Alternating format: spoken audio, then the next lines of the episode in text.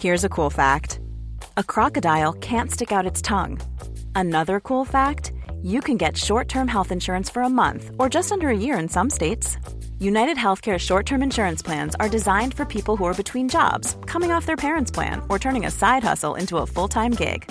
Underwritten by Golden Rule Insurance Company, they offer flexible, budget friendly coverage with access to a nationwide network of doctors and hospitals. Get more cool facts about United Healthcare short term plans at uh1.com.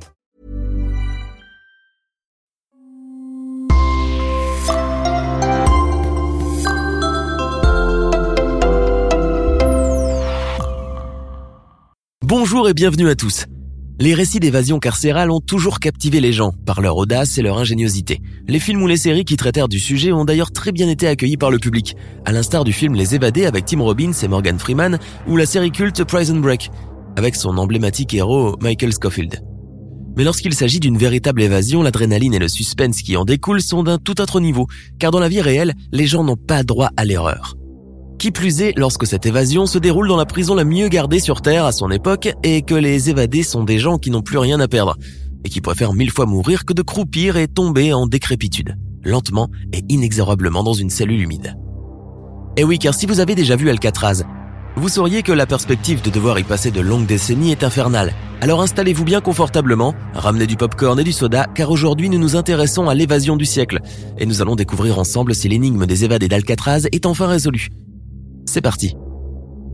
Le complexe pénitentiaire d'Alcatraz est une prison construite sur une petite île de la baie de San Francisco, en Californie, dans l'ouest des États-Unis. Elle est tour à tour forteresse militaire, puis prison militaire, et finalement une prison fédérale de haute sécurité de 1934 jusqu'à 1963. Durant cette période, la prison est un établissement modèle, offrant un maximum de sécurité où l'on envoie croupir les malfrats les plus dangereux. Alcatraz accueille ainsi des prisonniers célèbres comme Al Capone, le boss de la pègre de Chicago ou encore le célèbre gangster George Machine Gun. L'administration pénitentiaire américaine ne faisait pas dans les demi-mesures et Alcatraz, il y avait un gardien pour trois détenus et les prisonniers étaient appelés par un matricule et non leur nom afin de les briser psychologiquement. Les conditions de détention étaient donc très rudes sur l'île car l'État américain souhaitait montrer au public qu'il était résolu à enrayer la hausse de la criminalité des années 1930 liée à la prohibition qui avait augmenté de 1000% en 30 ans. Pour les locataires forcés de l'île, la prison prenait donc des allures de forteresse inexpugnable, une sorte d'oubliette des temps modernes où ils étaient condamnés à purger leur peine. Les détenus qui y débarquaient savaient bien qu'il leur serait impossible de négocier le plus petit privilège et qu'en matière de sécurité, les fédéraux ne rigolaient pas. L'île était naturellement inviolable, entourée par des courants marins très dangereux et l'eau très froide pouvait facilement occasionner des hypothermies mortelles pour les baigneurs inconscients. L'établissement pénitentiaire avait même poussé le vice jusqu'à imposer aux détenus des douches chaudes, un vrai luxe à l'époque, pour qu'ils aient du mal à s'acclimater à la température de l'eau de mer en cas d'évasion. Malgré tout cet appareil dissuasif, il y eut plusieurs tentatives d'évasion et on estime qu'elles ont toutes échoué. La plupart des évadés seront ainsi rattrapés manu militari alors qu'ils se cachaient encore dans l'île, tandis que d'autres se battront jusqu'au bout et finiront par tomber sous les ailes des flics lâchés à leur poursuite. Ces tentatives d'évasion, bien qu'infructueuses, ne manquaient certainement pas d'audace, mais face à une prison forteresse si bien gardée, on ne pouvait pas espérer aller très loin.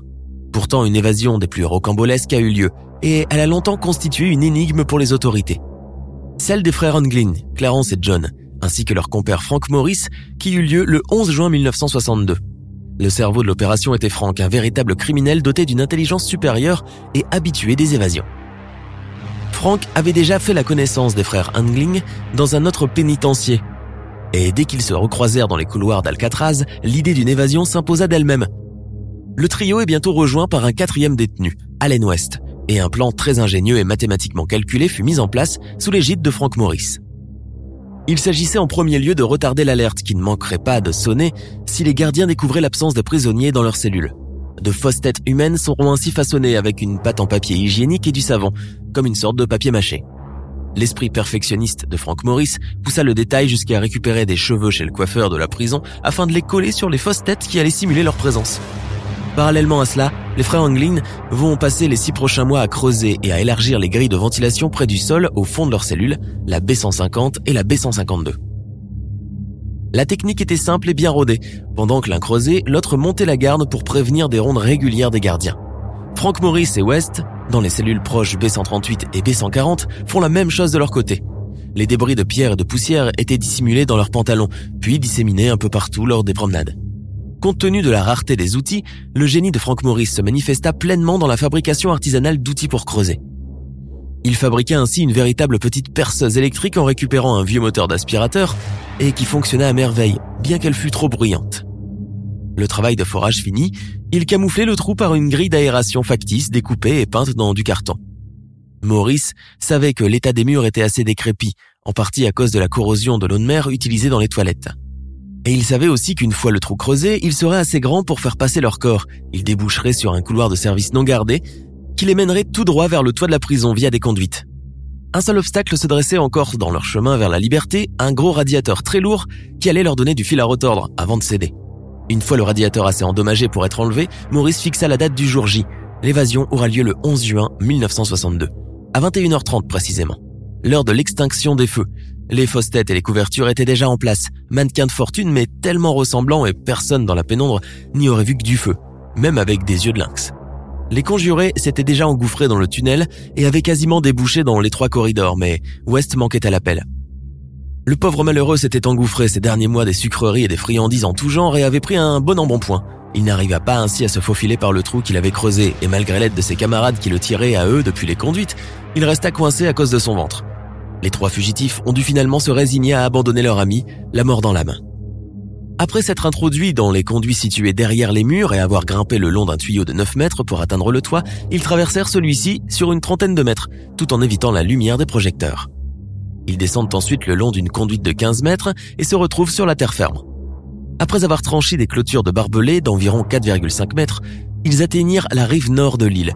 Et à la vue de l'eau froide, ils surent que, sans embarcation, ils n'iraient nulle part. Heureusement, Frank Morris avait tout prévu dans son plan d'évasion, et c'est ainsi qu'il déploya son invention la plus utile, un radeau qui s'avéra être de très bonne facture. Morris avait fabriqué ce canot grâce à une cinquantaine d'imperméables cirés et de la colle surpuissante qu'il avait dérobée dans les ateliers et la blanchisserie de la prison l'embarcation de fortune avait une forme triangulaire pour mieux résister au courant et mesurait environ 1,80 m de large pour 4,25 m de long. Le criminel au QI élevé avait vraiment pensé aux moindres détails. Il avait ainsi bricolé une pompe à air avec le mécanisme d'un accordéon pour gonfler le radeau et avait sculpté des pagaies en bois. Les frères Angling se félicitèrent certainement d'avoir pu nouer une amitié avec ce génie de Frank Morris. Grâce à lui, ils allaient enfin pouvoir s'échapper de ces oubliettes des temps modernes. À 23 heures tapantes, les trois acolytes déployèrent le radeau et depuis, on ne les a plus jamais revus. Grâce au subterfuge de Maurice, les gardiens ne constatèrent l'évasion qu'au petit matin, lors de l'appel quotidien de 7 heures. Les gardes furent totalement abasourdis lorsque les prisonniers qui semblaient dormir d'un sommeil de plomb se révélèrent en fait des mannequins en pâte de papier. L'alerte fut donnée et les recherches débutèrent dans toute la région, mais malgré les moyens sans précédent déployés par les forces de l'ordre, aucune trace ne fut trouvée et les trois fugitifs semblaient s'être volatilisés dans la nature. Alan West fut naturellement interrogé par les enquêteurs, et pour se donner de l'importance, ou comme pour se consoler d'avoir raté son évasion, il leur révéla avoir été la tête pensante du méfait. Le pauvre homme avait finalement réussi à agrandir le trou dans sa cellule au prix d'un effort gigantesque et a finalement pu suivre le chemin de ses amis. Mais il était déjà à 2 heures du matin et Maurice et les frères Angling s'étaient fait la belle depuis belle lurette. Le pauvre West retourna à sa cellule et bien plus tard, les détenus qui se souviendront encore de cette nuit diront qu'il n'a pas cessé de sangloter jusqu'au lever du jour. Jusqu'à une date très récente, on pensait que ces trois détenus s'étaient perdus en mer et avaient fini noyés ou morts de froid, bien que leur corps n'ait jamais été retrouvé.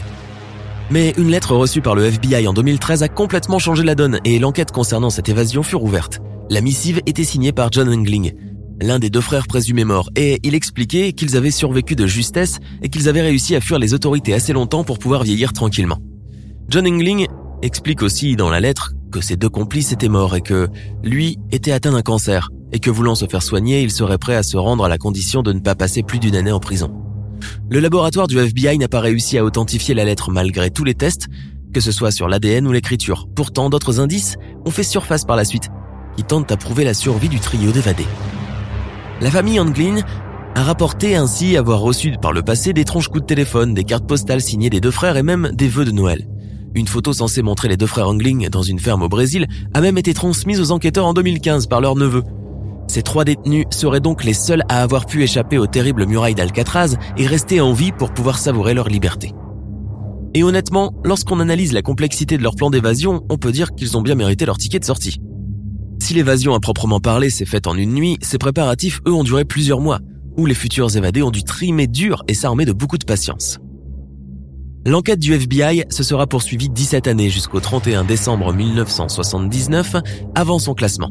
Et les archives de cette affaire comptent 1757 pages, qui ne servent à rien finalement. La lettre envoyée par John Engling a donc levé le mystère de l'évasion la plus audacieuse et la mieux préparée de l'histoire. Et quand on connaît le système carcéral américain des années 60 et la réputation cauchemardesque d'Alcatraz, on se dit que ce n'est pas plus mal au final pour nos trois évadés. Alors, que pensez-vous de l'évasion du siècle? Vous a-t-elle impressionné? Donnez-nous votre sentiment dans les commentaires. Sinon, si la vidéo vous a plu, n'oubliez pas de mettre un pouce bleu, de vous abonner et de la partager avec vos amis. À demain, même heure, même chaîne, pour une nouvelle vidéo.